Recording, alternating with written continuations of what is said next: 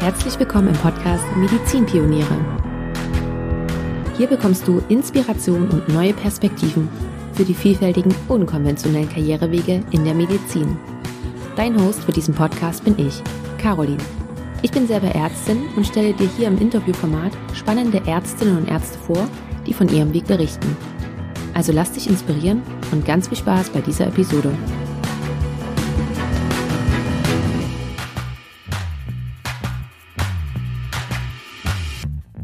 Hey, herzlich willkommen zu einer neuen Podcast-Episode. Ich begrüße dich ganz herzlich. Und bevor ich dir meinen heutigen Gast vorstelle, möchte ich noch kurz was in eigener Sache erwähnen. Wie du vielleicht gesehen hast, sind wir mittlerweile bei Episode 93 angekommen. Das heißt, wir feiern bald die 100. Episode.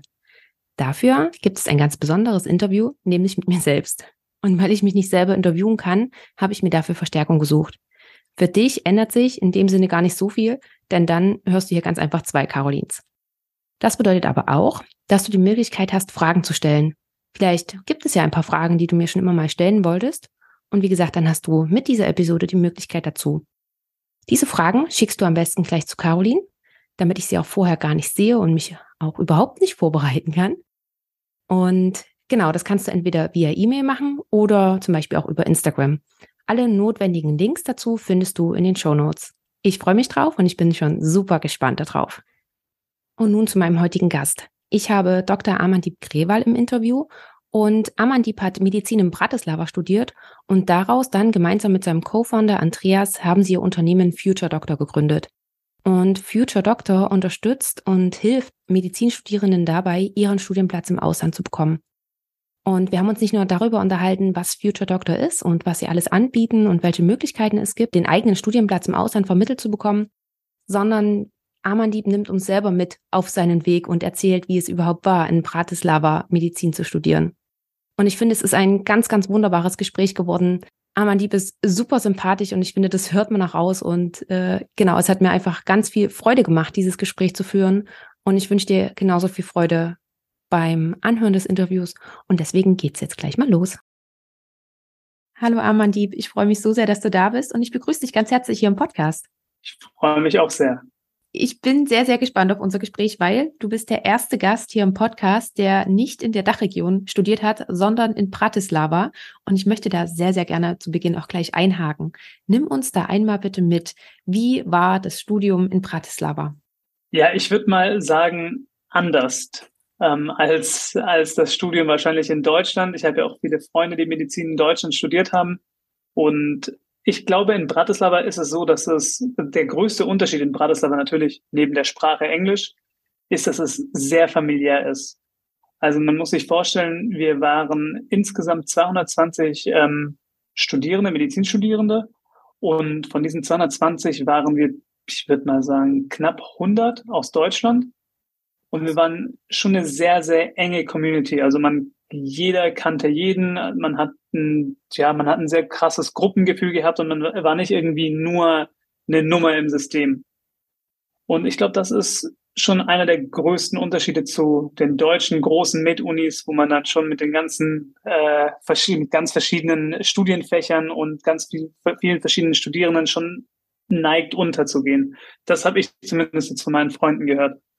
Und ähm, ein anderes, ein anderer großer Unterschied sind eben diese Studien, diese Studiengruppen, die man hat. Also man hat in Bratislava immer eine Studiengruppe mit maximal zehn Studenten.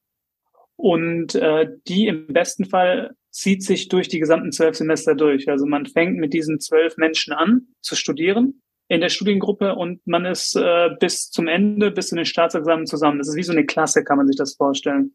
Das heißt, alle Pflichtpraktika, alle Krankenhauspraktika, ähm, die ganzen Prep-Kurse, die hat man immer in dieser kleinen Studiengruppe und Vorlesungen hat man dann natürlich gemeinsam im, im großen Hörsaal, wo alle Studiengruppen dann auch dort sind. Mhm. Und an sich, ähm, ja, es war halt, äh, Bratislava ist in der Slowakei, man denkt sich immer, oh mein Gott, Slowakei, Osteuropa, da sieht es bestimmt unglaublich schlimm aus und äh, ich, ich habe ja, ich kannte ja Bratislava am Anfang gar nicht, ich war auch nie dort davor. Ich kann aber sagen, Bratislava 45 Minuten von Wien entfernt. Dementsprechend sieht es eben auch aus. Also es ist jetzt nicht das schlimme Osteuropa, was man sich äh, vorstellen mag, sondern es ist eine sehr entwickelte Stadt, eine sehr internationale Stadt.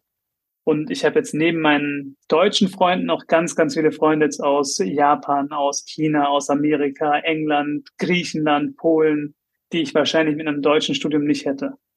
Das ist der große, ganz, ganz große Unterschied. Ach Mensch, mega cool. Ich habe auch zwei Sachen sind mir da gerade noch mit eingefallen. Als ich gestern ein bisschen dazu recherchiert habe, als ich unser Interview vorbereitet habe, habe ich auch Bilder von Bratislava gesehen und dachte mir, wow, was für eine schöne Stadt von den Bildern, die ich da gesehen habe.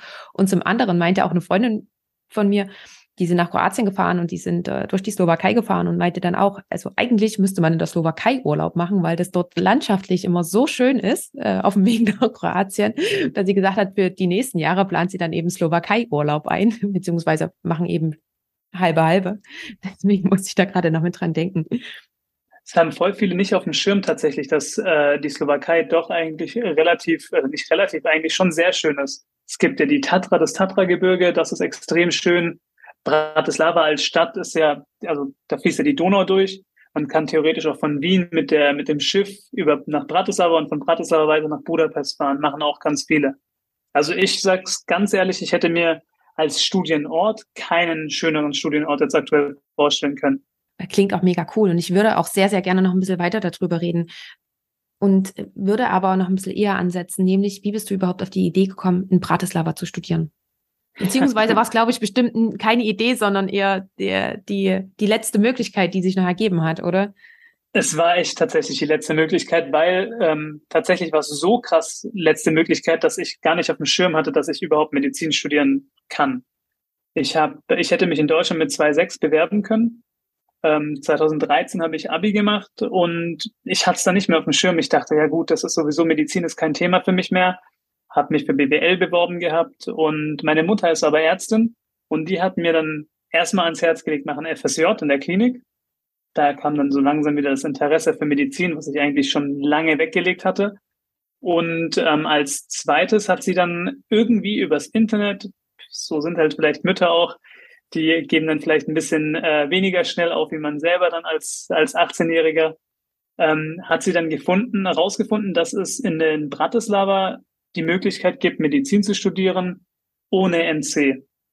Dass man da eben einen Aufnahmetest macht und je nachdem, wie gut man beim Aufnahmetest ist, wird man dann eben genommen oder eben nicht. Und wenn ich jetzt auch nochmal ganz ehrlich sein darf, ich habe gedacht, ja gut, dann schreibe ich diesen Aufnahmetest, aber ich werde so oder so kein Medizin studieren. Habe das aber einfach so gemacht und habe dann auch gelernt für den Aufnahmetest, aber immer mit dem, mit dem Gedanken im Hinterkopf, das wird sowieso nichts werden und habe dann einen Aufnahmetest bestanden und dann dachte ich, wow, okay, jetzt studiere ich anscheinend jetzt Medizin oder wie, wie sieht's aus? Und September 2014 habe ich dann angefangen. Und ich habe gerade so viele Fragen im Kopf und überlege, welche ich zuerst stelle. Ich fange mit dem Aufnahmetest an. Ist der vergleichbar mit dem, ach, jetzt weiß ich gar nicht, wie hieß nochmal dieser, oder wie heißt der Aufnahmetest bei uns in Deutschland? In Deutschland ist es der TMS. Genau. Und in Österreich der Meta-T. Genau. ist es vergleichbar oder ist der Aufnahmetest ganz anders? Nee, der ist ganz anders. Es ist überhaupt nicht vergleichbar. Er ist, ich würde sagen, deutlich einfacher. Mhm. Man hat nur Biologie und Chemie okay. als Multiple-Choice-Fragen. Und man kann theoretisch diese Fragen auch, man kriegt die Fragen vorher, man kann sich theoretisch auch anhand dieser Fragen vorher sehr gut vorbereiten. Das ist ein Fragenpool aus 1500 Fragen und ähm, 200 kommen dann wirklich beim Aufnahmetest dran, also 100 aus Bio und 100 aus Chemie. Okay, also wirklich eine Vorbereitung auf, de, auf das Studium sozusagen oder ein Test auf das Studium, nicht so wie bei, wie bei unserem Test hier, wo ja auch so räumliche. Nee, das ist beim Bratislava gar nicht der Fall. Also kognitive Fähigkeiten oder so werden gar nicht abgefragt, wirklich nur theoretisches Wissen von Bio und Chemie. Ah, okay. Und hast du dich dann auch vorher auch nochmal kundig gemacht, inwiefern dann, wenn du komplett in, weil man kann ja auch te nur teilweise im Ausland studieren, das weiß ich, also ich hatte in ein Studienkommiliton dann, der eben, ich glaube, der kam aus äh, Ungarn, aus Peć, glaube ich. Ähm, war das, hattest du auch die Idee oder hattest du auch überlegt, nur einen Teil zu machen und dann zurückzugehen? Oder war das dann so, okay, ich studiere jetzt in Bratislava und dann ziehe ich es dort auch durch? Und noch die nächste Frage, wie sieht's auch mit der Anerkennung aus? Hast du dir da vorher natürlich auch noch Gedanken drüber gemacht? Also ich glaube, ich würde mal jetzt grob schätzen, über 99 Prozent der Menschen aus Deutschland, die im, im Ausland anfangen, haben irgendwo den Wunsch, wieder zurückzuwechseln. Ähm, das hat einerseits natürlich mit dem Studienort an sich zu tun. Jeder oder die meisten wollen in der Heimat leben oder leben bzw. studieren. Und als zweiten großen Grund sind es die Studiengebühren. In Deutschland studieren wir kostenlos. Ähm, deswegen natürlich, der Wunsch war bei mir auch da. Aber ich habe halt relativ schnell gemerkt, dass dieser Wunsch schon sehr schwierig ist, ist umzusetzen, weil von der Theorie her ist der Wechsel problemlos möglich. In der Praxis sieht es dann aber leider so aus, dass es, es müssen ja theoretisch auch Studienplätze frei werden in Deutschland, auf die du dich dann bewirbst und die du dann im besten Fall, also den du dann im besten Fall auch erhältst. Und das Problem daran ist aber, dass sich extrem viele Menschen gleichzeitig diese wenig freien Plätze bewerben und dementsprechend ist die Chance, einen Studienplatz zu bekommen, sehr niedrig. Ich habe mich beworben gehabt in Deutschland nach dem zweiten Semester und auch nach dem vierten Semester. Und es hat nicht geklappt und dann habe ich es aber auch aufgegeben, weil ich gedacht habe, mir gefällt es in Bratislava mega gut. Meine Eltern konnten mich zu der Zeit auch noch finanziell unterstützen. Und ich habe eigentlich meinen Freundeskreis, meinen sozialen, ja, meinen sozialen Kreis eigentlich komplett in Bratislava aufgebaut gehabt und hatte auch irgendwie nicht so ein ganz positives Bauchgefühl, wenn ich an Wechsel gedacht habe. Weil man wird ja doch dann aus seinem Alltag rausgerissen, man wird ja doch aus, ja, aus den ganzen Strukturen, die man sich selber gebaut hat, rausgerissen. Und deswegen war ich jetzt gar nicht so traurig, dass es mit dem Wechsel nicht geklappt hat. Von Rückblicken sogar sehr froh, dass ich in Bratislava fertig studieren konnte, weil die Studienzeit war mega. Mhm, ja. Und wie lief es mit der Anerkennung? Die Anerkennung, das ist tatsächlich eine Sache gewesen, über die hat sich meine Mutter informiert gehabt. Und ähm, das ist so, dass die und das europäische staatliche Universitäten, äh, die medizinische Fakultäten haben, unter das sogenannte Bologna-Abkommen fallen. Und diese Studiengänge, die unter dieses Bologna-Abkommen fallen, werden dann ganz normal anerkannt. Also ich habe meine ganzen Sachen eingereicht beim, beim Regierungspräsidium, jetzt bei mir persönlich war es in Stuttgart, und habe dann innerhalb von zwei, zweieinhalb Wochen meine Approbationsurkunde gehabt. Perfekt. Und du hast es gerade angesprochen, die Studiengebühren. Wie hoch können wir uns denn die ungefähr vorstellen? Also in Bratislava sind das 9.500 Euro pro Jahr. Alleine für und alleine nur, um da zu studieren zu können? Nur um dort zu studi äh, mhm. studieren zu können, Lebenserhaltungskosten wie Wohnung oder was man halt so im Monat braucht, das kommt natürlich noch dazu. Mhm. Okay. Und das kann ich mir vorstellen, ist aber bestimmt etwas geringer als bei uns in Deutschland, oder? Die, ja, die Lebenserhaltungskosten, die sind in den letzten, ja, in den letzten Jahren schon deutlich angestiegen. Also als ich 2014 angefangen habe, haben wir eine Dreier-WG gehabt, mitten im Zentrum Maisonette-Wohnung wirklich unglaublich schön und haben insgesamt 1000 Euro gezahlt für 190 Quadratmeter. Okay. Das war ein super Preis. Und mittlerweile ist es so, dass man für den, also für 1000 Euro kriegt man eine Zwei-Zimmer-Wohnung. Mhm. Alles klar. Das ist schon, es hat sich schon geändert. Ja. Ähm, hast du von Anfang an dir dort auch eine WG gesucht oder gibt es dort auch das Angebot einer, eines Studentenwohnheims? Es gibt das Angebot von, äh, von einem Studentenwohnheim. Der Studentenwohnheim in Bratislava tatsächlich ist ein bisschen außerhalb. Und ich habe halt davor schon Leute kennengelernt, die äh, eben auch den Aufnahmetest gemacht haben. Und mit denen bin ich dann direkt in eine WG gezogen. Und gab es noch irgendetwas an Voraussetzungen, die du noch mitbringen musstest? Also den Aufnahmetest bestanden haben, dann wahrscheinlich Studiengebühren zahlen. Und du hast vorhin schon gesagt, das Studium ist in Englisch. Musstest du auch dafür nochmal eine Prüfung ablegen oder irgendein Zertifikat vorweisen? Nee, tatsächlich gar nicht. Also es hat gereicht, dass ich im Abi, äh, dass im Abi eine Englischnote drin stand. Also ich habe nichts vorweisen müssen, keinen TOEFL oder keinen IELTS-Test machen müssen. Abi hat gereicht. Ach krass. Und ist dann dieser Studiengang, wo du drin warst, ist es dann für alle, also auch für die ähm, slowakischen Studierenden, oder ist es sozusagen nur für, ich sag mal, Ausländer gemacht? Der, also in, der, in Bratislava gibt es zwei Studiengänge. Es gibt den für die Slowaken, der ist kostenlos. Also wenn ich jetzt Slowakisch davor gelernt hätte, hätte ich und den Aufnahmetest dort bestanden hätte, hätte ich auch kostenlos auf Slowakisch studieren können. Und dann gibt es den englischen Studiengang und der ist für die internationalen Studenten. Und der ist dann kostenpflichtig. Alles klar. Ich denke, ähm, beziehungsweise ich könnte dich noch ganz viel darüber fragen, aber wir wechseln mal so langsam das Thema, denn du hast ja schon 2016 Future Doctor mitgegründet. Und da warst du ja noch mitten im Studium. Nimm uns da einmal bitte mit rein. Wie war das? Wie bist du oder wie seid ihr auf die Idee gekommen und wie vor allen Dingen seid ihr dann in die Umsetzung gekommen? Ja, damals hieß Future Doctor noch anders. Also es war, es ist eigentlich eine ganz, ganz witzige Geschichte. Ich habe 2014 habe ich angefangen und 2015 hatte ich schon die Idee, damals noch alleine, ohne meinen äh, Co-Founder, ähm, eine Studienplatzvermittlung zu gründen, weil ich wurde auch durch so eine Studienplatzvermittlung damals nach Bratislava vermittelt. Und ich dachte, gut, das hat ja alles schön und gut geklappt, aber wir sind ja selber Medizinstudenten. Das heißt, wäre es nicht besser, eine Studienplatzvermittlung zu haben, die auch irgendwie im Studium weiterhelfen kann, wo, wo man auch Leute hat, die sich im Medizinstudium auskennen. Und ich dachte, eigentlich gibt es ja keine Frage, die ich nicht beantworten kann, wenn es jetzt um Bratislava geht.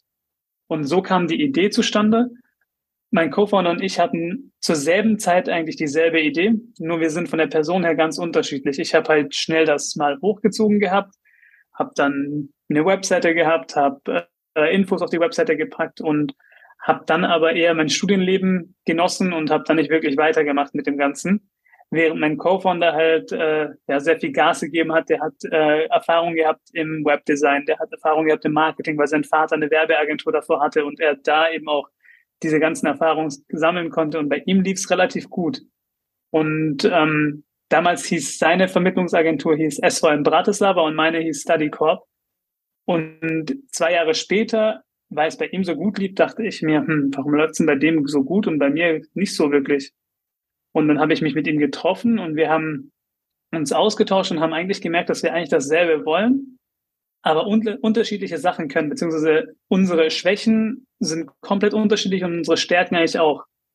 Und es ergänzt sich perfekt. Und dann haben wir angefangen, die Studienplatzvermittlung zusammenzulegen und haben dann 2020, als ich aufgehört habe, also als ich, als ich fertig war mit dem Medizinstudium, haben wir neben Bratislava dann eben noch sieben weitere Länder aufgenommen und dann mit einer neuen Brand und die hieß dann Future Doctor. Okay, das war jetzt so der, der Schnellritt einmal da durch. Der Schnellritt durch genau. die ganze, durch die ganze Gründung, ja. ja da würde ich aber jetzt nochmal einhaken wollen. Ähm, wann habt ihr angefangen zusammenzuarbeiten? 2018. 2018, okay. Und habt ihr dann eure beiden ähm, Brands sozusagen schon zusammengelegt oder lief dann alles noch extra? Wir haben eine große Dachfirma gehabt, aber wir haben eine, nee, das war SVM Bratislava. Okay. Und, und StudyCorp, das waren ja zwei getrennte Firmen, das sind Marken geworden. Mhm. Und äh, die beiden Marken kann man sich eh nicht vorstellen wie Saturn und Mediamarkt. Mhm. Die liefen ja auch unter denselben Konzern und wir haben dann eine Firma gegründet mit zwei verschiedenen Marken. Weil er hatte Leute eben, wo also er hatte Menschen oder Interessenten, die ihre, die seine Marke kannten, also erst beim Bratislava und es gab dann auch noch die Menschen, die StudyCop kannten. Deswegen dachten wir, es wäre blöd, wenn wir jetzt irgendwie eine Marke einstampfen würden. Deswegen haben wir zwei Webseiten laufen gelassen, aber wir zwei haben halt zusammengearbeitet. Mhm. Also wenn das Sinn macht. Ich, ja, ich, also es macht Sinn, ich verstehe es und ich hoffe auch, dass die ZuhörerInnen das verstehen. Ich denke schon. Ähm, hast du dir aber auch mal vorher irgendwie Gedanken darüber gemacht? Ich meine, ihr habt ja Einnahmen erzielt und sowas alles. Ihr musstet ja was anmelden und dann seid ihr eben auch nicht in Deutschland, sondern eben in der Slowakei. Ähm, wie lief das alles ab? Ich sage es dir ganz ehrlich, ich habe mir, bevor ich das gestartet habe, nie Gedanken darüber gemacht gehabt. Ich habe auch so viele Fehler gemacht, wo ich im, jetzt im Nachhinein denke, boah, hätte ich vielleicht mal irgendwen gefragt, der das schon mal gemacht hat, dann hätte ich, glaube ich, ja, die Hälfte der Fehler hätte ich auf jeden Fall vermieden und bei den anderen, bei der anderen Hälfte hätte ich sie zumindest nicht so nicht so gravierend verursacht, also die ganzen Fehler, die da passiert sind. Ähm, aber ja, es war einfach, wir haben, also ich habe damals gewusst, okay, ich brauche jetzt eine Firma. Welche Firma nehme ich? Ich habe kein Geld für eine GmbH gehabt, also mache ich eine UG draus. Hab mir einen Studienkollegen geschnappt gehabt, weil ich es nicht alleine machen wollte. Man hatte immer so ein bisschen Angst und wenn man dann zu zweit im Boot ist, dann geht's besser. Und dann habe ich mit dem Studienkollegen angefangen. Das war eben nicht der Co-Founder, sondern hm, jemand aus meinem Semester. Der hat aber überhaupt keine, also der hat dann überhaupt keine Lust mehr darauf gehabt und war auch nicht wirklich so motiviert wie ich.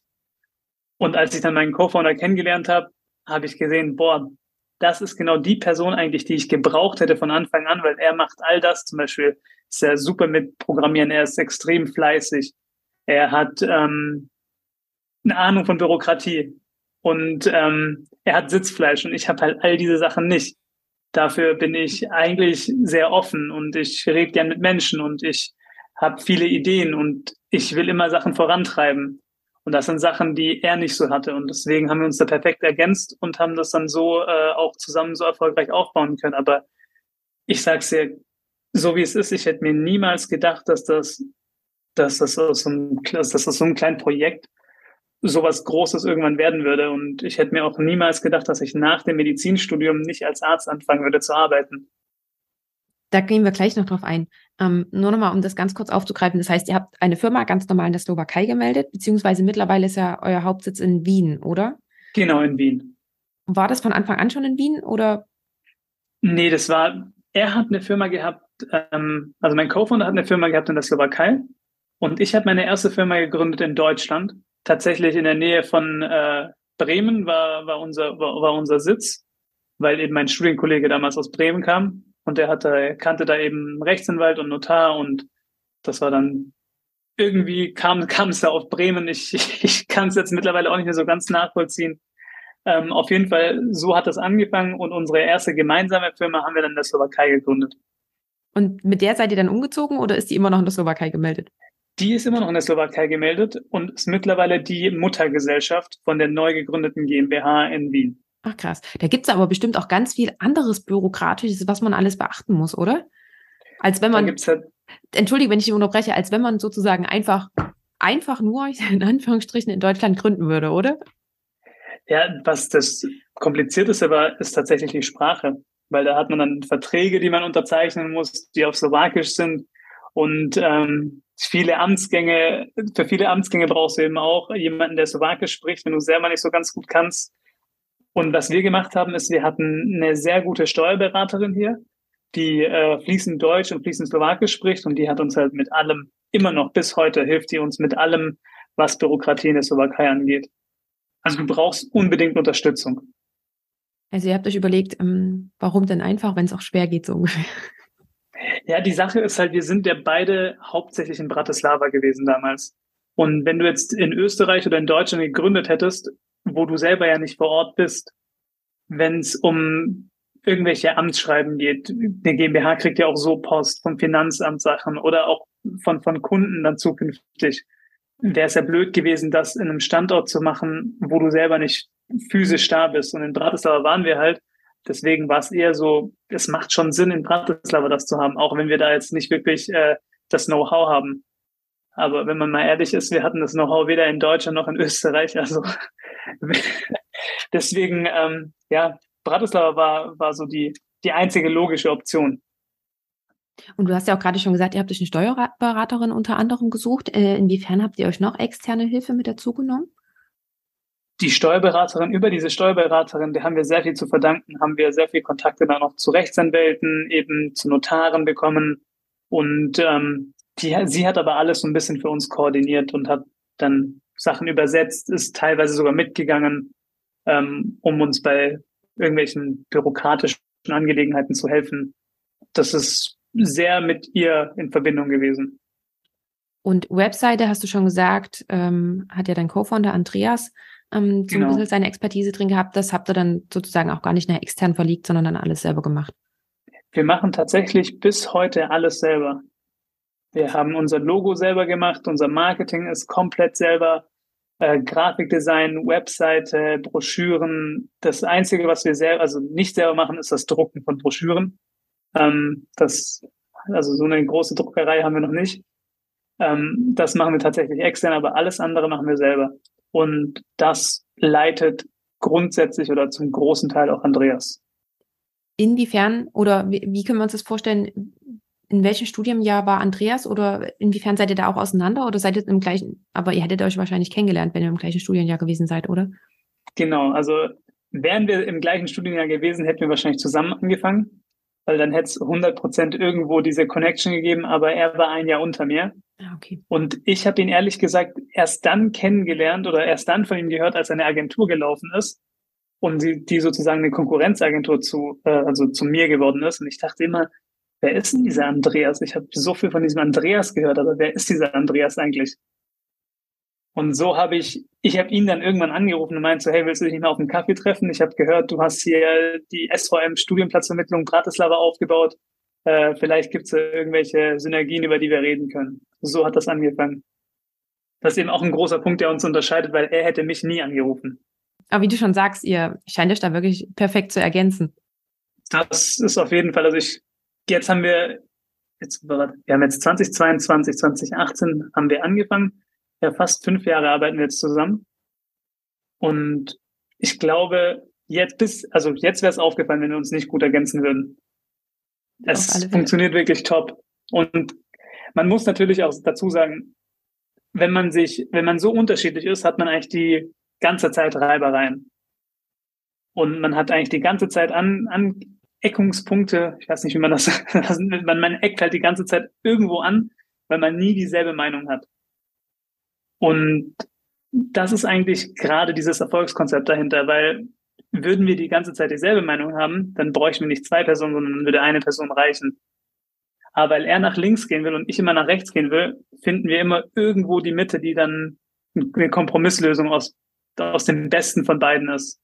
Und so funkt, also so hat das sehr, sehr gut funktioniert. Und ich glaube auch für die Projekte, die wir jetzt zukünftig geplant haben, ist das schon eine sehr, sehr gute Lösung. Und ich bin da sehr froh darüber, dass das, ja, dass das so gut funktioniert hat. Ja, klingt auch echt mega cool und echt schön, dass ihr euch da so gefunden habt. Wie war das damals? Deine Agentur lief ja auch. Und wie hast du das alles in deinen Studienalltag integriert? Das war also, als ich alleine angefangen hatte oder mit dem Studienkollegen zusammen unter StudyCorp 2016, war das am Anfang noch gar nicht so viel Arbeit.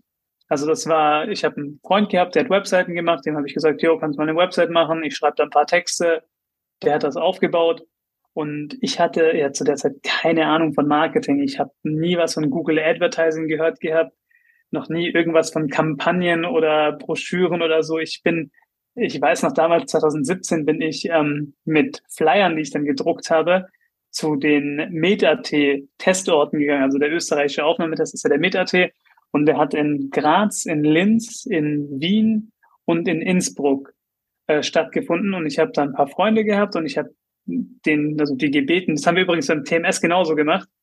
Und wir haben dann gesagt, weißt du was, das ist ja eigentlich unsere Zielgruppe, die Leute, die es schwierig, also die Schwierigkeiten haben, einen Studienplatz zu bekommen. Und die sind ja alle bei diesen Test, Testorten, um den Test zu schreiben. Lass denen doch vor dem Testtag einfach einen Flyer in die Hand drücken. Vielleicht meldet sich ja da irgendjemand. Das war meine erste, mein erster Marketing-Step. Und ähm, das, das war eigentlich die, die wirkliche Arbeit dahinter. Die richtige Arbeit hat angefangen, als Andreas und ich dann angefangen haben, zusammenzuarbeiten. Weil da haben wir dann in einem Jahr den Umsatz, den wir hatten, verdoppelt zusammen. Und da kam dann auch wirklich, da haben wir dann, wir haben angefangen, aus dem Café zusammenzuarbeiten. Jeden Tag nach der Uni haben wir uns getroffen, haben dann Kaffee getrunken, haben gegessen und haben zusammen gearbeitet. Und irgendwann haben wir gedacht, eigentlich unsere Kaffee- und Essensrechnung ist mittlerweile schon ein paar hundert Euro im Monat. Lass uns doch einfach mal einen Raum in einem Coworking Space nehmen. Und ich weiß noch, ich weiß heute noch, das war eine Riesendiskussion, weil ich war für diesen Raum und Andreas war gegen diesen Raum, weil er dachte, ja, das ist doch voll unnötig. Wir können doch einfach hier bleiben. Wer braucht denn schon ein Office? Man braucht sich ja nicht zu wichtig nehmen. Und ich meinte, wenn du einen Raum hast, wo du gemeinsam sitzen kannst, auch wenn es nur ein kleiner, ein kleiner Schreibtisch ist, aber du weißt, es ist ein Fixort, kriegst du viel mehr gebacken. Und ich habe mich Gott sei Dank damals durchgesetzt oder durchsetzen können. Und wir haben dann äh, Anfang 2019, glaube ich, war das, haben wir unser erstes Büro angemietet. Es war in einem Coworking Space. Ich weiß, glaube ich, sogar die Miete war 340 Euro, was ziemlich heftig war, weil du plötzlich Fixkosten von 340 Euro hattest, die du da vorher nicht hast.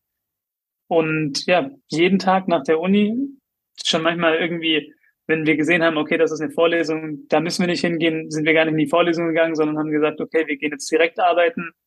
Und dann musste man halt auf viel Privatleben, viel Partys äh, und ja, Freizeit eigentlich allgemein verzichten, um das halt zu machen. Aber anders geht's ja nicht.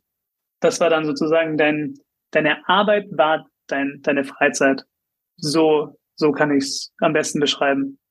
Und wir haben es auch gerne gemacht. Das war jetzt nicht so, dass ich in der Uni danach gedacht habe, boah, heute Nachmittag muss ich ins Büro, sondern ich habe während den Vorlesungen mich schon gefreut gehabt und mir Gedanken darüber gemacht, was wir alles danach machen müssen. Kann ich mir gut vorstellen. Du brennst ja auch völlig dafür, von daher, äh, ja, ist es nachvollziehbar. Hm, hast du dir auch überlegt, mal ein Freisemester oder so zu nehmen?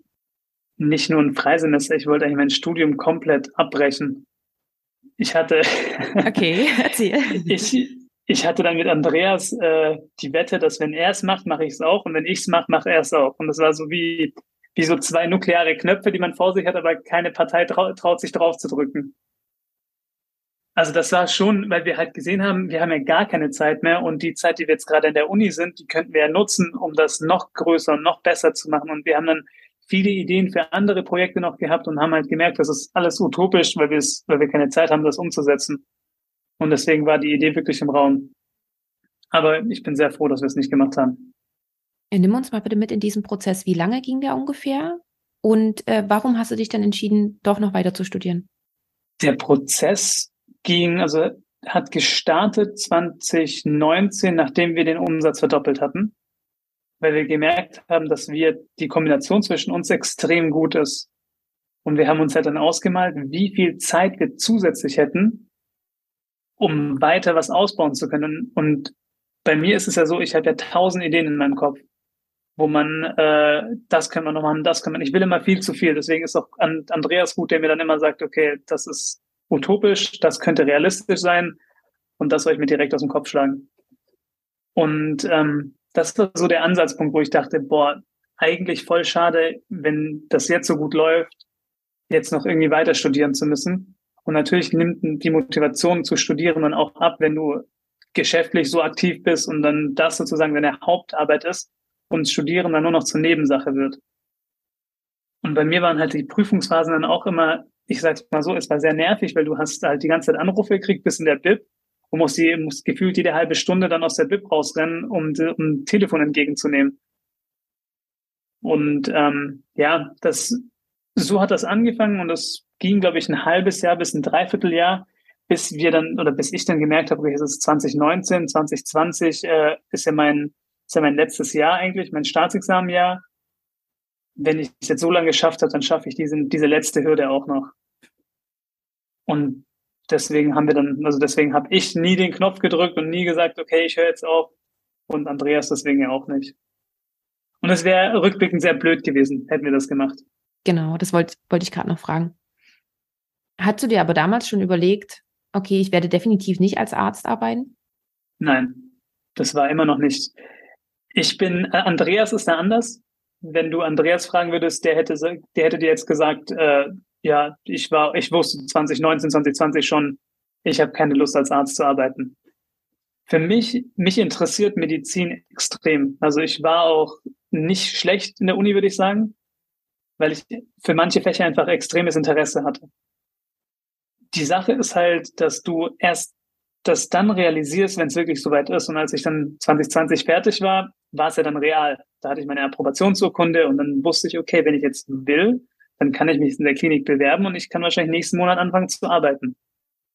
Und dann machst du dir nochmal Gedanken. Und ich bin dann auf den, auf den Gedanken gekommen, dass ich als Arzt wahrscheinlich noch in fünf, sechs Jahren anfangen kann zu arbeiten. Natürlich muss man viel lernen noch, nochmal Wissen nachholen, alles refreshen, aber es ist möglich. Das, was wir aber jetzt gerade aufbauen, das kommt in fünf, sechs Jahren nicht nochmal. Das kannst du nicht nochmal einfach so dann im Fingerschnips nochmal aufbauen. Da bist du jetzt gerade dran. Wenn ich jetzt aufhöre, dann ist das alles weg. Und das war eigentlich der ausschlaggebende Punkt, wo ich gesagt habe, okay, ich mache das jetzt so lange, bis es läuft. Und solange es läuft, bleibe ich dabei. Und an dem Tag, wo es nicht mehr läuft, bewerbe ich mich als Arzt. Und der Tag ist aber noch nicht gekommen oder ist noch nicht in Aussicht, oder? Wir waren sehr nah dran, schon zweimal jetzt mittlerweile. Ah, okay. Ähm, aber er ist noch nicht gekommen. Also das erste Mal sehr nah dran war ich äh, nach Covid, weil wir 2020, das war dann währenddem ich so, also ich hatte Staatsexamen und dann ist ja, glaube ich, im März, April 2020 war ja alles zu.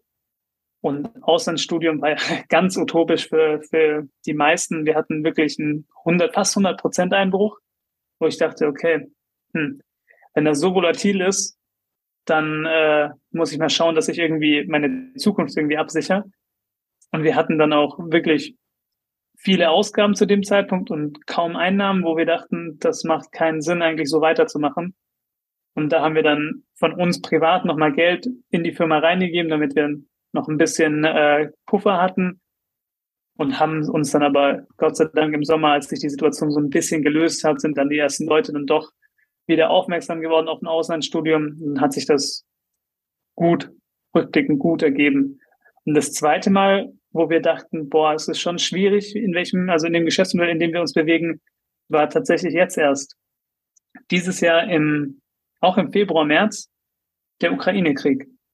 Die Slowakei, Lettland, Ungarn haben ja direkte Grenzen zur Ukraine. Und wir haben in der Slowakei drei Unis, in Lettland zwei Unis und in Ungarn auch zwei Unis. Und da hatten wir auch zwei Monate lang einen riesen Einbruch, weil die Leute natürlich Angst hatten, weil es war ja eine riesen Schocknachricht. Mittlerweile habe ich das Gefühl, haben sich die Menschen an diesen Krieg mehr oder weniger gewöhnt in Deutschland, also dass er, dass er da ist. Aber im Frühjahr war das ja wirklich schockierend und Andreas und ich saßen beide damals ähm, vorm Laptop, weiß ich noch, wir hatten einen Livestream an von den Nachrichten und dachten so, das kann jetzt nicht wahr sein, dass das passiert. Und da war ja auch das da hatten wir noch gar nicht überlegt gehabt, dass das Konsequenzen für uns auch haben könnte, sondern wir waren einfach nur schockiert und die Konsequenzen kamen dann in den Wochen später, wo dann die Eltern angerufen haben und gesagt haben, ja, ich will mein Kind eigentlich nicht ins Ausland schicken und, und nicht unbedingt nach Lettland, wo die NATO gerade mit den schwersten Geschützen an der Grenze auffährt. Und wir haben halt versucht zu erklären, dass wenn die NATO angegriffen wird, also wenn ein NATO-Land angegriffen wird, dann ist sowieso ein größeres Problem da. Aber ich bin ja auch kein, ich bin, ich kann es ja nicht garantieren. Ich kann einem Vater oder einer Mutter, die jetzt anrufen, nicht garantieren, dass, dass kein Krieg ausbricht. In der, in, in der Lage bin ich ja gar nicht. Und da dachte ich dann auch, boah, ich weiß nicht, ob das, ob das so das, das richtige Geschäftsmodell gerade ist, worauf ich meine, worauf ich meine Zukunft bauen möchte. Und da kam dann auch der Gedanke wieder, hey, wir müssen mehr machen. Nicht nur Studienplatzvermittlung, sondern wir müssen jetzt wirklich schauen, dass wir uns breiter aufstellen. Und ja, daran sind wir gerade dabei, weil das ist immer so einfach gesagt, aber dann die Umsetzung kann schon ein bisschen, kann schon ein bisschen länger dauern, als man das ursprünglich plant. Da gehen wir auch gleich nochmal drauf ein. Nur nochmal ganz kurz zu dem Punkt jetzt anschließen. Hat sich dann die Lage bei euch wieder beruhigt? Weil ich habe auch das Gefühl, mittlerweile hat man sich in Anführungsstrichen irgendwie an diesen Krieg gewöhnt. Hat sich das auch bei euch dann so gegeben von alleine wieder oder habt ihr auch aktiv nochmal irgendwas unternommen? Ähm, aktiv unternehmen kannst du eigentlich nicht viel. Wir haben jetzt auch überlegt gehabt, ob wir jetzt irgendwie mit Newsletter oder mit einer E-Mail die Leute beruhigen wollen, aber wir dachten, wir sind gar nicht in der Lage und gar nicht, wir haben gar nicht die Kompetenz, die Leute zu beruhigen, weil das ist eine völlig berechtigte Sorge, die man hat. Ähm, es hat sich mittlerweile beruhigt. Die äh, Leute denken nicht mehr, also wir werden kaum mehr gefragt, eigentlich gar nicht mehr gefragt wegen der Ukraine. Aber es hat auf jeden Fall eine Auswirkung hinterlassen bei uns, ähm, im Team vor allem, und auch in der Mentalität, in der wir jetzt gerade sind. Dass es eben nicht nur reicht, das eine zu haben, sondern wie du es gerade gesagt hast, dass ihr euch breiter aufstellen müsst. Genau, dass du auf jeden Fall krisenresistenter bist. Ja. Und ich glaube, egal in welchem Geschäftsmodell man ist, man muss immer schauen, dass man, dass man krisenresistent ist und dass man einen Plan B oder einen Plan C hat, dass man immer noch das nicht, wenn morgen irgendwas passiert, dass dein ganzes Geschäftsmodell irgendwie auf ein, über, also komplett kaputt geht und du morgen mit nichts dastehst.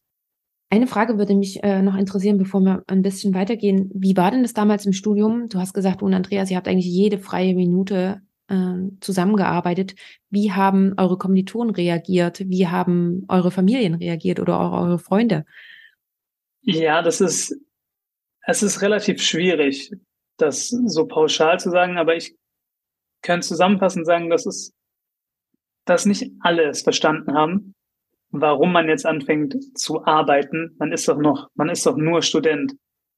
Und ähm, so hat sich dann auch, also bei mir und bei Andreas auch, der Freundeskreis doch verkleinert, also deutlich verkleinert. Ich hatte am Anfang vom Studium schon einen sehr, sehr großen sozialen Kreis. Und ähm, am Ende vom Studium waren es halt ein paar Leute, mit denen ich wirklich gut bin, die das auch nachvollziehen konnten und verstehen konnten, warum ich das mache. Aber viele wenn nicht die meisten, haben es nicht verstanden und haben dann gedacht, boah, ja, was ist denn das jetzt? Oder warum, warum ist der, warum ist jetzt heute Abend nicht dabei? Was, was für Arbeiten? Warum muss denn der jetzt arbeiten? Ähm, ja, aber das ist, ich glaube, eine Sache, die haben viele Menschen, die selbstständig sind, vor allem die dann auch viel arbeiten müssen. Man muss, man, es ist, es ist einfach eine einsamere Welt.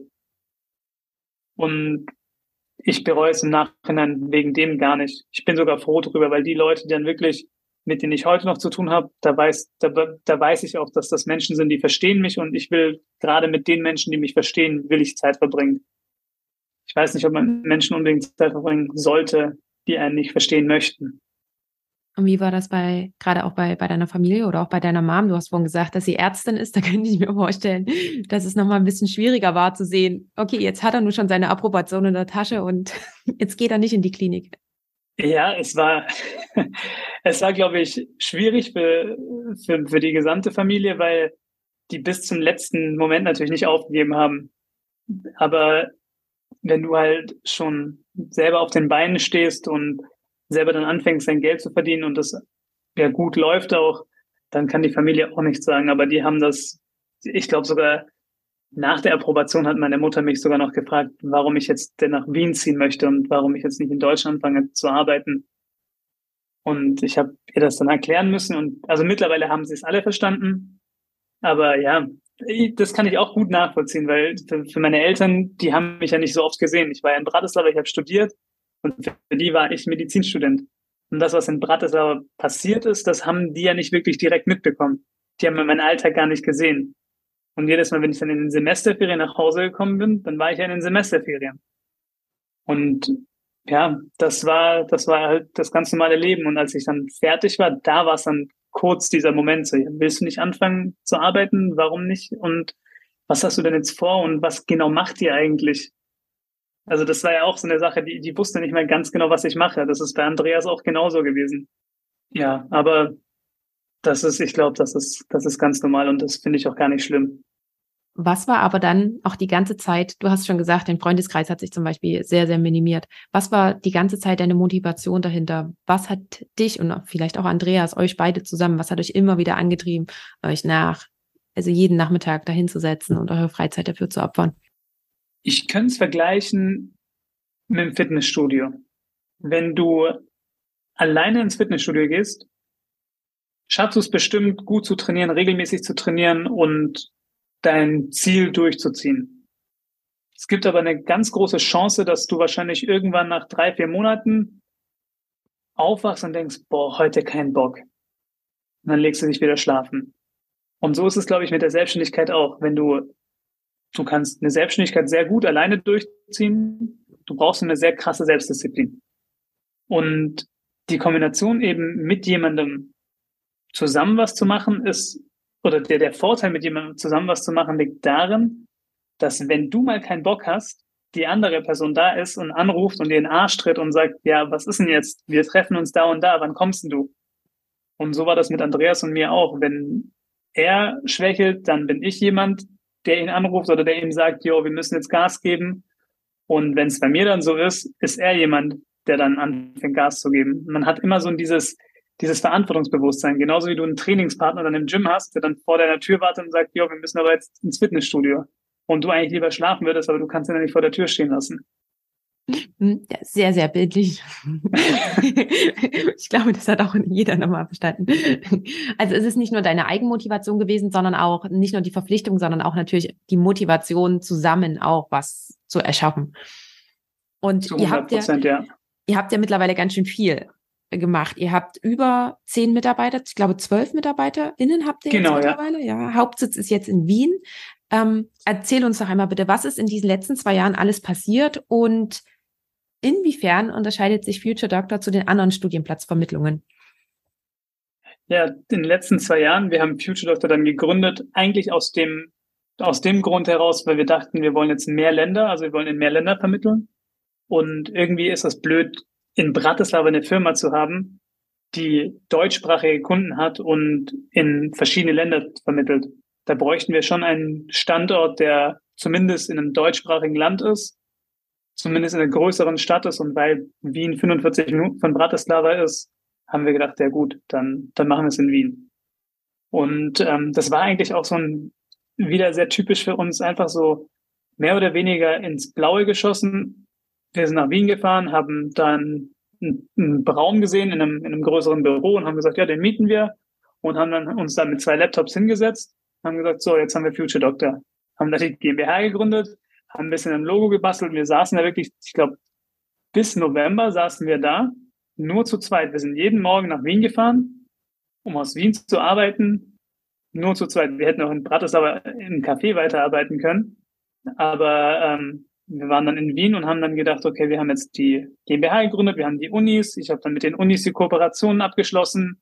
Ähm, und dann haben wir irgendwann gesagt, okay, jetzt brauchen wir einen Mitarbeiter, weil wir müssen uns auf unser, auf unseren Ausbau konzentrieren. Wir können nicht mehr das Tagesgeschäft so machen, wie wir das gemacht haben. Dann haben wir den ersten Mitarbeiter, den, der arbeitet natürlich immer noch bei uns, der, der Pat. Das war unser erster Studienberater der sozusagen die Menschen, der ans Telefon geht, der die Menschen berät über ihre Möglichkeiten, der an denen dranbleibt, der die motiviert, der auch Auskunft gibt über verschiedene Studienorte. Den haben wir dann November 2020 eingestellt.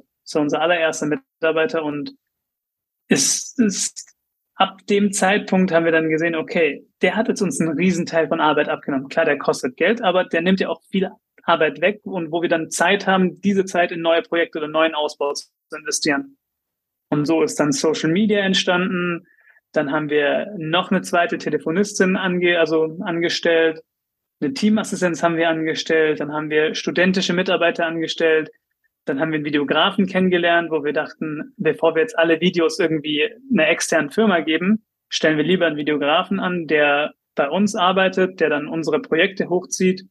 Ähm, dem ich jede Idee sagen kann, hey, wir müssen da und da ein Interview machen oder da und da sollten wir die Uni abfilmen gehen, der das sofort umsetzen kann, der seine Koffer packt und übermorgen bei der Uni ist und da ein Interview oder ein Imagevideo von der Uni drehen kann. Den haben wir angestellt.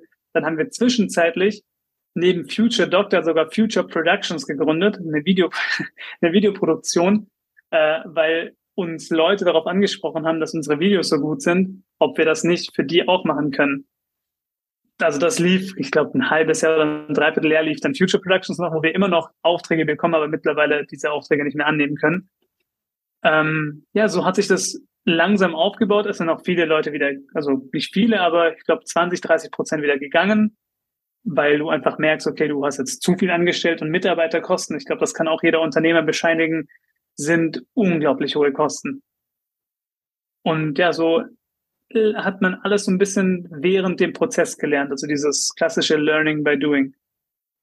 Und ja, ich glaube, wir hatten doch auch sehr viel Glück, dass, dass, dass die Umstände uns immer dann ausgebremst haben, wo es dann vielleicht äh, ja kritisch geworden wäre. Aber allgemein war dieser, war das Wachstum eigentlich schon sehr, sehr linear, was jetzt in, was jetzt in Wien war. Hm, weil du es aber auch gerade nochmal gesagt hast, äh, Learning by Doing, habt ihr beide, also du oder auch Andreas, habt ihr euch auch nochmal Betriebswirtschaft irgendwie betriebswirtschaftlich mh, irgendwie fortgebildet und nochmal irgendwie ja einen Lehrgang gemacht, ein Studium angeschlossen oder sonst irgendwas? Überhaupt nicht. Also habt ihr auch nicht vor, so wie das klingt. Nee, das ist, man hat sich wirklich während dem ganzen Prozess, weil wir haben ja, wir mussten uns damit auseinandersetzen mit einer Bilanz, äh, Liquiditätsplanung, mit ganz normalen Marktanalysen. Das, das muss man automatisch machen. Selbst, selbst wenn man es nicht möchte, man wird gezwungen. Und das war so dieser, dieser Prozess, das kam alles automatisch. Klar, ich hätte jetzt noch BWL studieren können, aber ich finde, wenn du es, wenn du es währenddessen machst, dann sind das auch Sachen, die, die du direkt anwenden kannst und die vergisst du nicht. Zum Beispiel so, solche Sachen wie Pitch Deck erstellen oder ähm, ja, auch gerade Liquiditätsplan, das haben wir ganz, ganz spät gelernt, weil wir hatten seit 2018, wir haben niemanden das pitchen müssen. Jetzt für die neuen Projekte, die wir jetzt planen, da ist es das erste Mal relevant gewesen, den Leuten überhaupt zu erzählen, was machen wir eigentlich? Ich wusste vor einem Jahr nicht mehr, was ein Pitch-Deck ist. Also das, das ist halt, oder Liquiditätsplanung haben wir auch erst vor zwei Jahren angefangen zu machen. Was jeder, jeder Startup-Gründer wahrscheinlich in seinem BWL-Studium, wenn er eins gemacht hat, was für ihn selbstverständlich ist.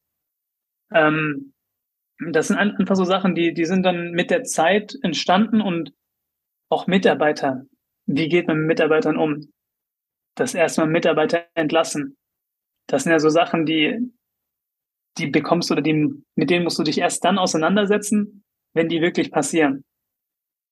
Und ich habe da kein Coaching gehabt, ich habe da nicht irgendwie äh, davor recherchiert, wie, wie kündige ich einen Mitarbeiter oder wie stelle ich einen Mitarbeiter an ich weiß noch, die ersten, die ersten Vorstellungsgespräche für, für die Position vom Part, also vom Studienberater, das war, das war eine Katastrophe, weil ich nicht mal wusste, was ich fragen soll. Die kamen dann dorthin mit ihrem Lebenslauf. Und ich so, ja, der Lebenslauf ist ja sehr interessant. ähm, erzählen Sie mal, was, was wissen Sie denn so über uns? Und dann habe ich halt, habe ich halt die Menschen äh, erzählen lassen, die das Vorstellungsgespräch, also die zum Vorstellungsgespräch gekommen sind, weil ich selber einfach keine Ahnung hatte, wie so ein Gespräch abläuft. Weil ich hatte noch nie ein Vorstellungsgespräch. Und das sind halt so Sachen, die sind für viele Leute selbstverständlich, Vorstellungsgespräche. Für mich war das komplett Neuland.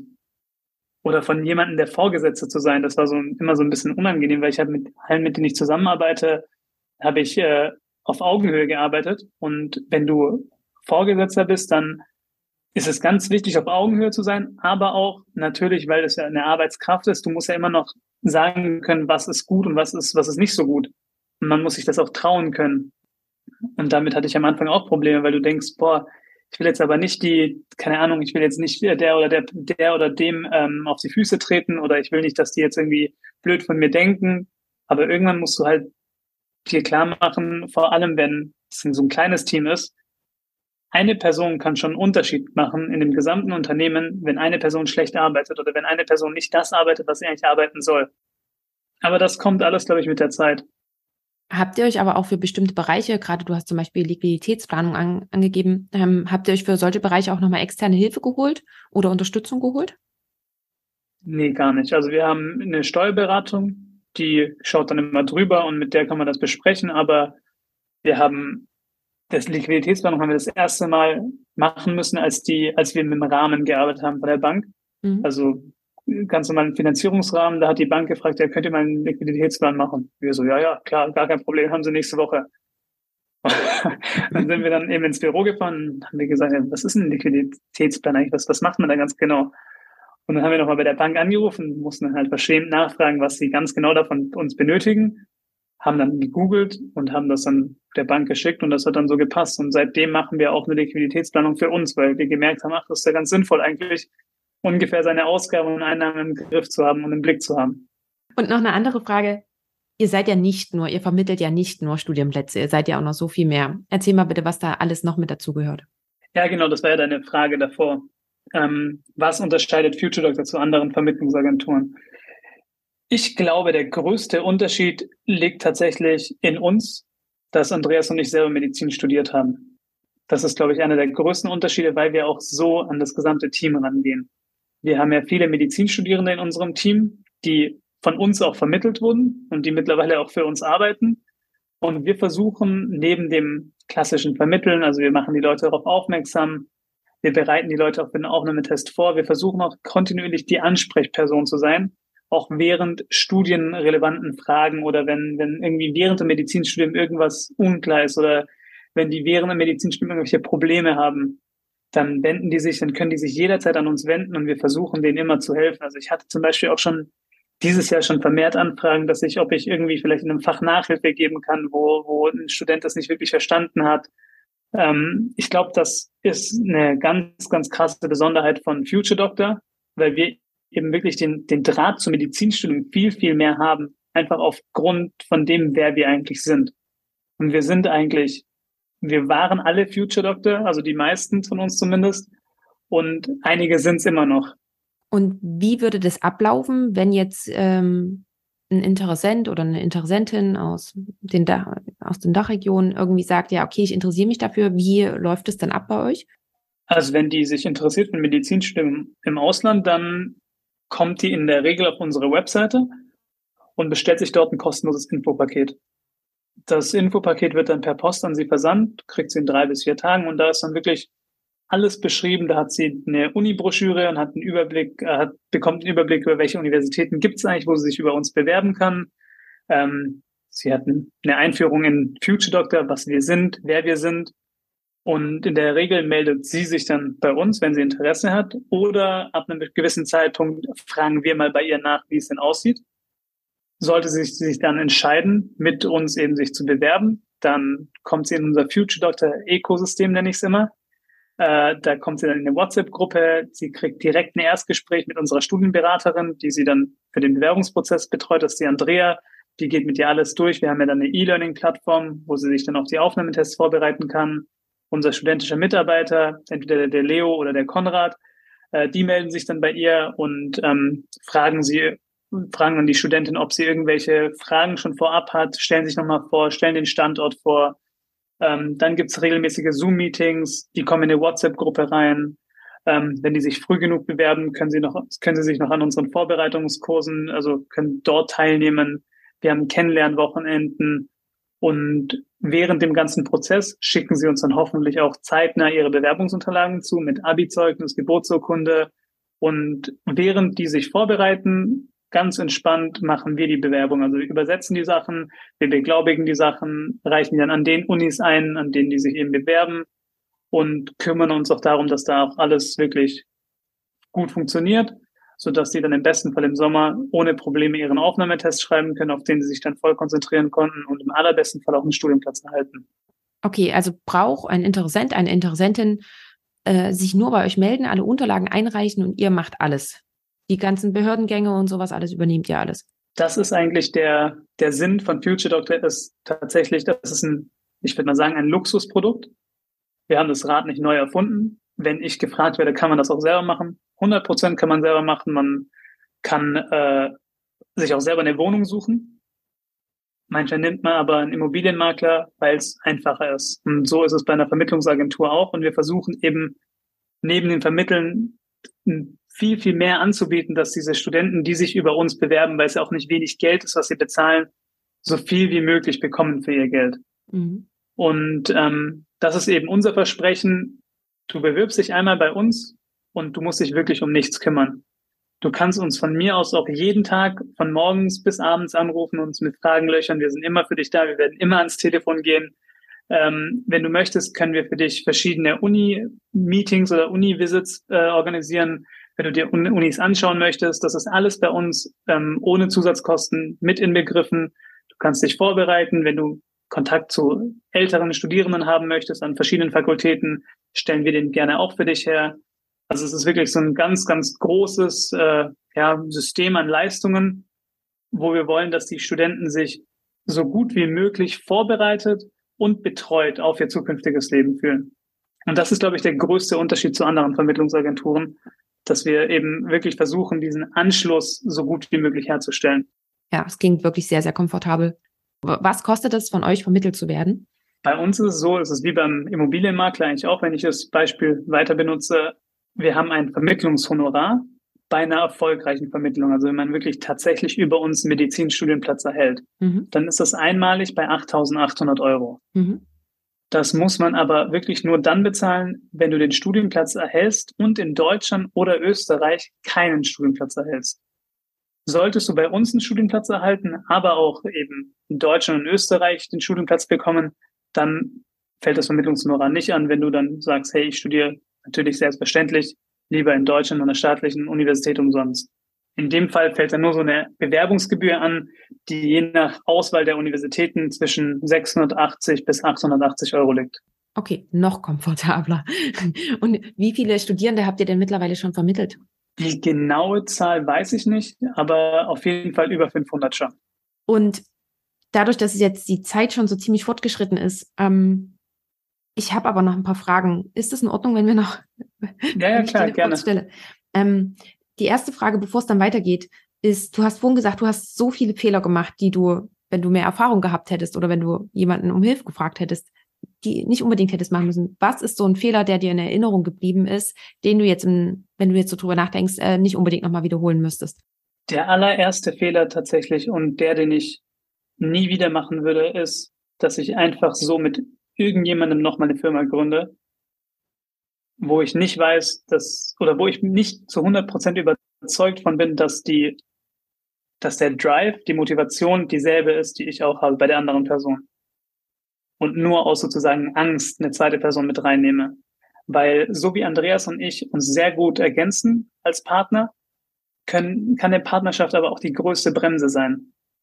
Wenn jetzt dein Partner zum Beispiel, deine Partnerin im Geschäft extrem demotivierend ist, dann hast du auch keine Motivation mehr, was voranzutreiben. Und das ist die größte Bremse, die's, die, die, die es eigentlich gibt im Geschäft. Wenn du mit Menschen zusammenarbeitest, die nicht dieselbe Passion oder nicht den, denselben Motivationsdrang haben, den du selber in dir hast. Und das würde ich nie wieder machen. Das ist eigentlich eine Sache, die ich mir selber gerne sagen würde 2016, mach selber oder mach's gar nicht. Jetzt hast du mir schon eine Abschlussfrage vorausgestellt, aber dann musst du dir nachher nochmal was anderes überlegen für die Abschlussfrage.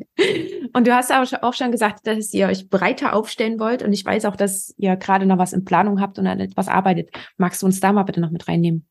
Ja, wir machen zwei Sachen aktuell. Die eine Sache ist, dass wir im Laufe des Jahres eigentlich darauf gekommen sind, dass Future Doctor ein viel zu cooler Name ist, um jetzt in Anführungszeichen nur Studienplatzvermittlung zu machen.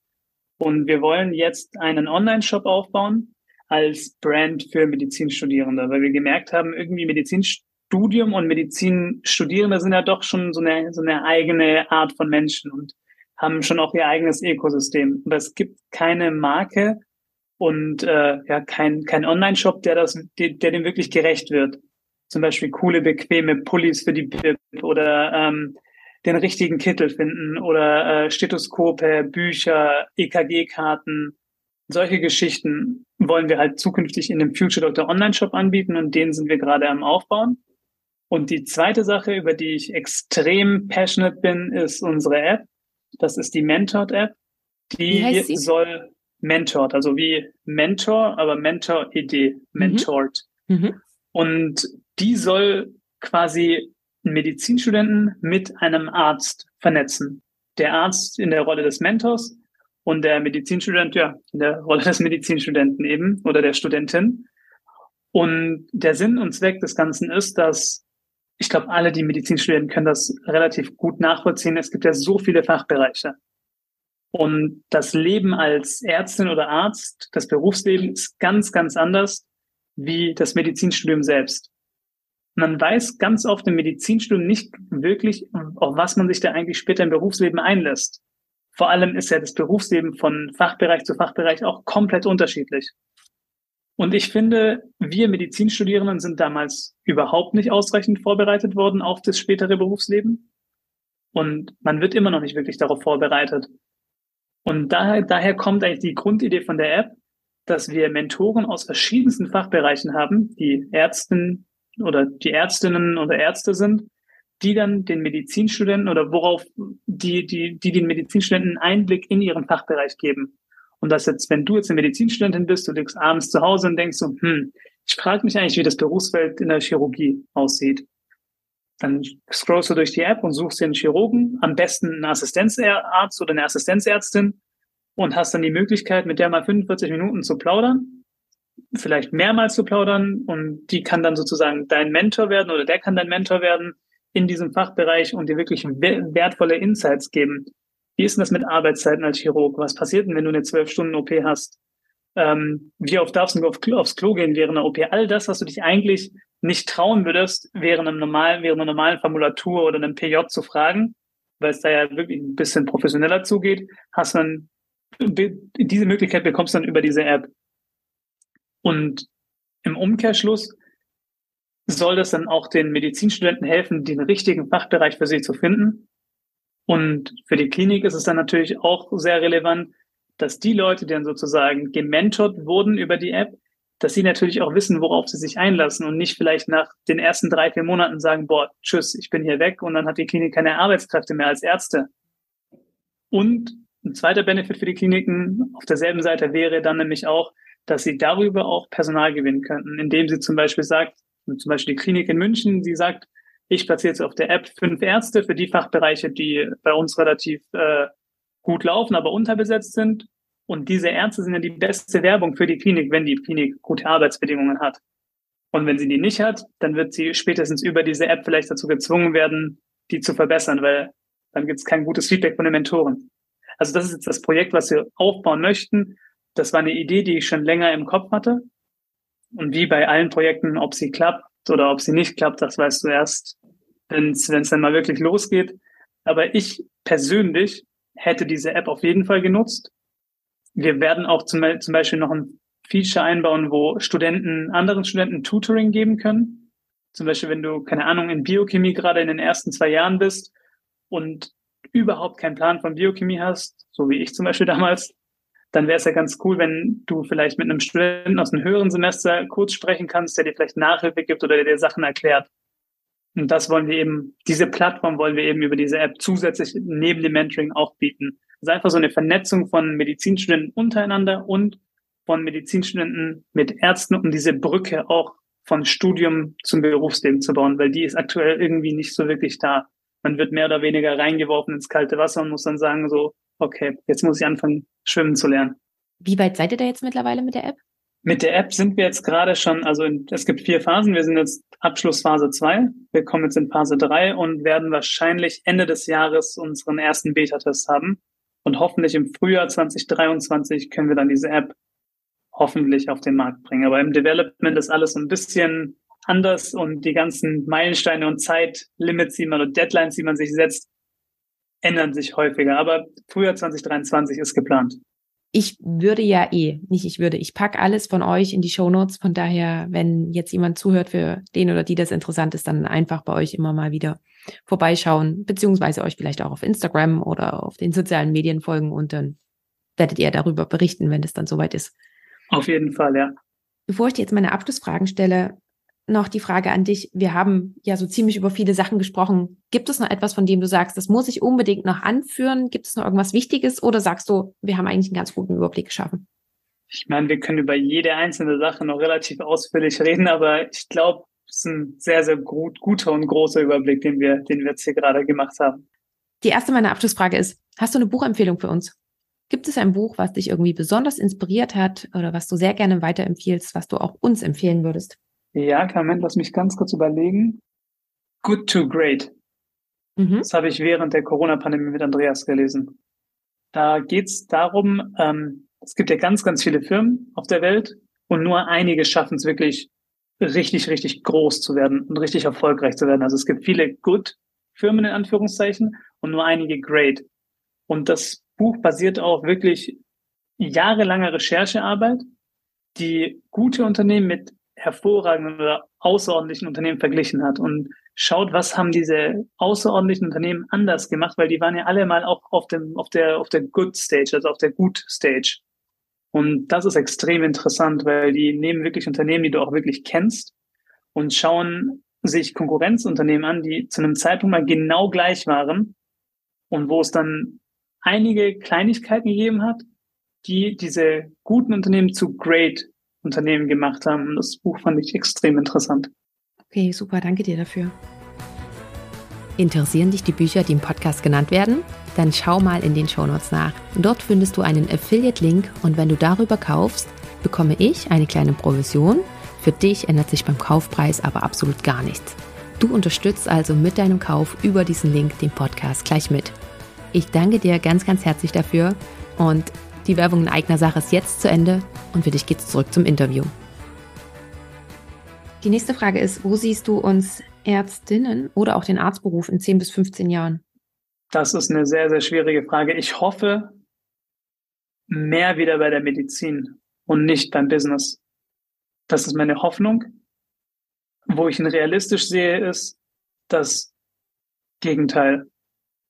Dass wir diese, dieser Beruf von Ärztinnen, dass der nicht mehr wirklich viel mit der Medizin zu tun hat, sondern dass man noch mehr drauf schauen wird, wie kann ich, mit welchen Behandlungen kann ich wie Geld machen und wie kann ich noch mehr von Krankheiten oder von meinen Patienten monetarisieren.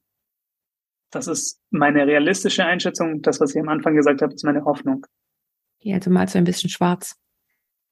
Es ist leider, die Entwicklung ist halt leider so, die sich das zieht. Allein schon, dass wir die Privatisierung von vielen Krankenhausunternehmen zeigt das ja auch, wo, wo da der Schwerpunkt liegt. Und ich meine, wir kennen alle das Krankenhaussystem und die Zweiklassengesellschaft von Privatpatienten und Kassenpatienten. Das ist ja sozusagen der erste Schritt dahin. Okay, dann, dann bleiben wir mal bei deinem Hoffnungsschimmer und äh, hoffen alle mal mit, ja. Und die eine Frage, das ist die, mh, mm, von der ich, von der du die vor uns schon so ein bisschen beantwortet hast, aber ich stelle sie dir trotzdem. Wenn du jetzt nochmal zurückreisen könntest wir reisen zu Beginn des Medizinstudiums. Was würdest du deinem jüngeren Ich mit deiner jetzigen Erfahrung mitgeben? Genieß das Leben mehr, nimm dich nicht so wichtig. Okay, super. Das ist ein gutes das Abschlusswort. Ich, das will ich mir mitgeben. Das gibst du jetzt nicht nur dir mit, sondern auch allen Zuhörenden. Und ich möchte mich ganz, ganz herzlich bei dir für dieses tolle Gespräch bedanken. Wie gesagt, ich hätte mich noch ganz lange mit dir unterhalten können. Aber irgendwann müssen wir mal ein Ende setzen. Und ich denke, wir haben wirklich ein rundes Interview geschaffen. Wir haben in viele Bereiche reingeschaut und dafür danke ich dir ganz herzlich. Danke dir auch. Das war das Interview für diese Episode. Ich hoffe sehr, dass du einiges für dich daraus mitgenommen hast. Möchtest du mehr zu meinem heutigen Gast erfahren? Dann findest du alle Links in den Show Notes. Dort findest du auch alle weiteren Informationen rund um Medizinpioniere und du kannst natürlich super gerne einfach mal bei Instagram vorbeischauen. Dort gibt es noch weitere Informationen rund um das Thema unkonventionelle Karrierewege in der Medizin. Dort informiere ich dich auch, wenn Interviews anstehen, so dass du dann die Möglichkeit hast, mir Fragen zu schicken, welche ich dann im Interview mitstellen werde. Wenn dir die Episode gefallen hat, freue ich mich, wenn du sie mit all denen teilst, für die sie ebenfalls interessant sein könnte. Und wenn du darüber hinaus noch mich bzw. vor allem den Podcast unterstützen möchtest, so hast du auch mehrere Möglichkeiten. Du kannst zum Beispiel eine Bewertung abgeben bei Apple Podcast oder auch bei Spotify. Oder wenn du möchtest, kannst du den Podcast auch finanziell unterstützen. Und dazu schau am besten in die Show Notes nach. Dort findest du alle Informationen. Oder schau ganz einfach mal auf die Webseite. Die findest du unter www.medizinpioniere.de. Lieben Dank, dass du bei dieser Folge mit dabei warst, dass du bis zum Schluss zugehört hast und wir hören uns dann zur nächsten Folge wieder. Bis dahin, ciao!